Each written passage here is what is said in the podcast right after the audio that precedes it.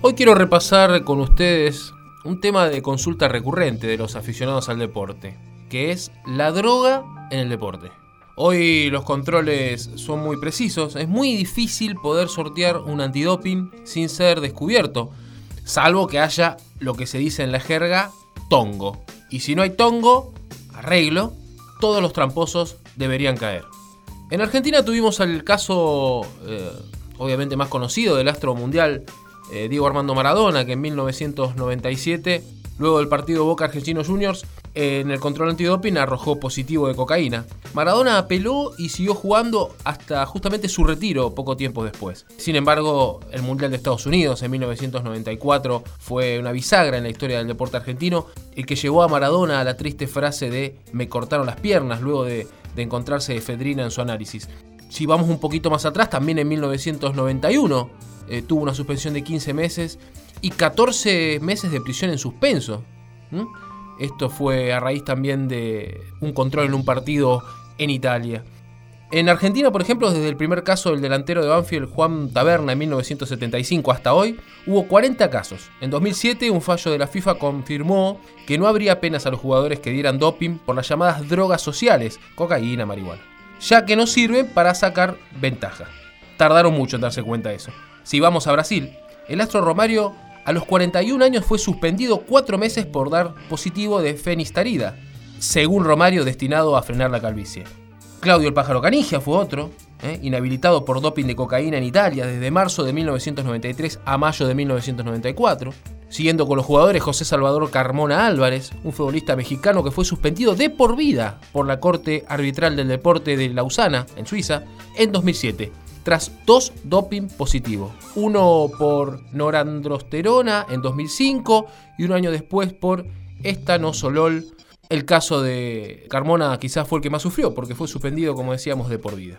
Otro futbolista fue Adrián Mutu, un rumano que no solo dio positivo de cocaína en 2004 jugando para el Chelsea, sino que además de su despido y siete meses de suspensión, la FIFA estimó que Mutu tenía que pagar 17 millones de euros a su club por ruptura de contrato aún sigue en juicio, pero dos fallos lo obligan a pagar esa cifra más un interés que corre desde el 2008.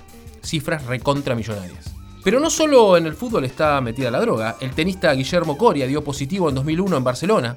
Al argentino le encontraron esteroides anabolizantes. Luego se descubrió que un suplemento que él tomaba estaba contaminado y no era culpa de Coria, sino que fue culpa de, la contaminación de ese medicamento y tuvo una reducción de la pena pero fue muy perjudicial igualmente para su carrera. Los argentinos Mariano Hood, Mariano Puerta, Guillermo Cañas, Juan Ignacio Chela, todos esos también dieron positivo.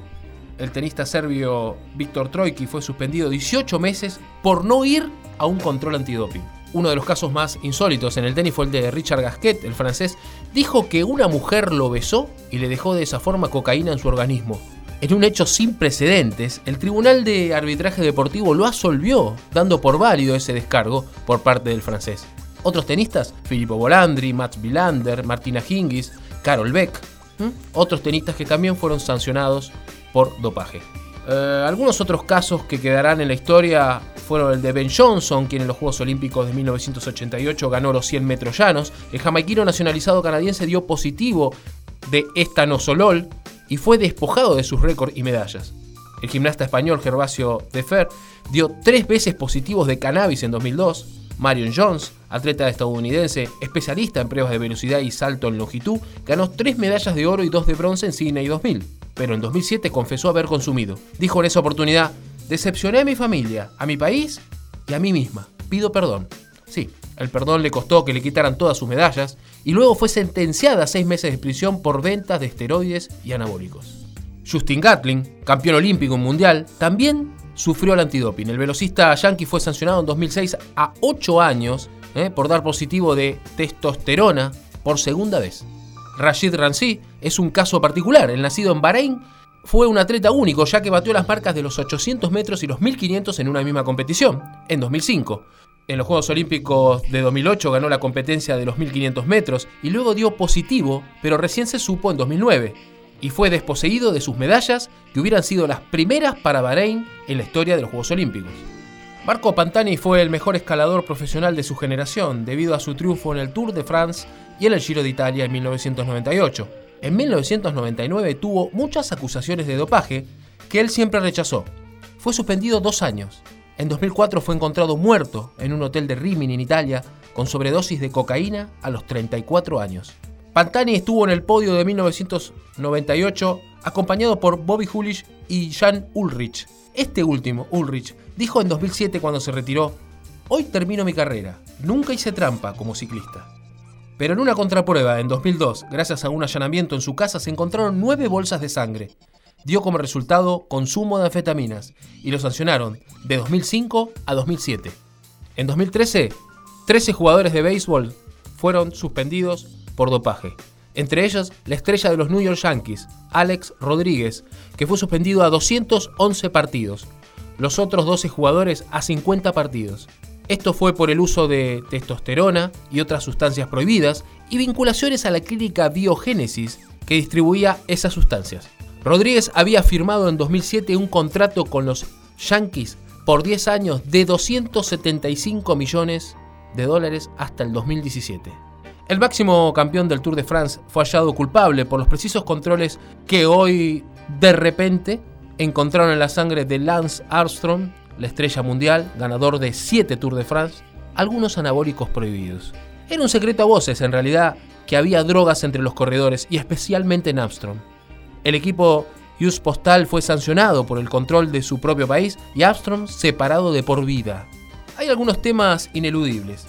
Mientras la carrera del Tour de France sigue siendo la más riesgosa e inhumana de las carreras, se sigue corriendo con un trazado de 3.500 kilómetros en 23 días con solo dos días de descanso. ¿Escuchó? 3.500 kilómetros en 23 días con solo dos días de descanso. Si eso no es inhumano, la inhumanidad donde está. Los deportistas están obligados, no tienen otra, que utilizar sustancias prohibidas. Estas son dadas por laboratorios que trabajan para hacer que no se detecten en los controles mientras destrozan deportistas que cuando dejan la actividad tienen secuelas irrecuperables. Y si son detectados, los abandonan y buscan nuevos conejillos de indias. Por todo esto, algunos quieren prohibir los controles, pero eso sería contraproducente y los países del primer mundo tendrían una ventaja abismal sobre países africanos y latinoamericanos porque los que más dinero tienen tendrían libre acceso a las mejores drogas. A más plata, mejor química. Aquí por estos lares se mira con desconfianza, tanto lo de Armstrong como lo de dejar los controles sin restricciones. Solo tres países tienen laboratorios capaces de contrarrestar trampas con una alta efectividad. Brasil, Colombia y obviamente Cuba. Miren qué lindo aspecto, ¿no? Que queda al descubierto. Cuba sigue estando bloqueado ya hace más de 50 años y se impide que lleguen a su país reactivos e instrumental para trabajar profesionalmente. En Estados Unidos, un equipo de ciclismo trabajó, trabaja y lo seguirá haciendo para sortear esos controles, siendo más importante tratar de no ser descubiertos que ganar una medalla. La gran paradoja, como hablar de la paz y vender armas al mismo tiempo. Otro gran negocio yanqui.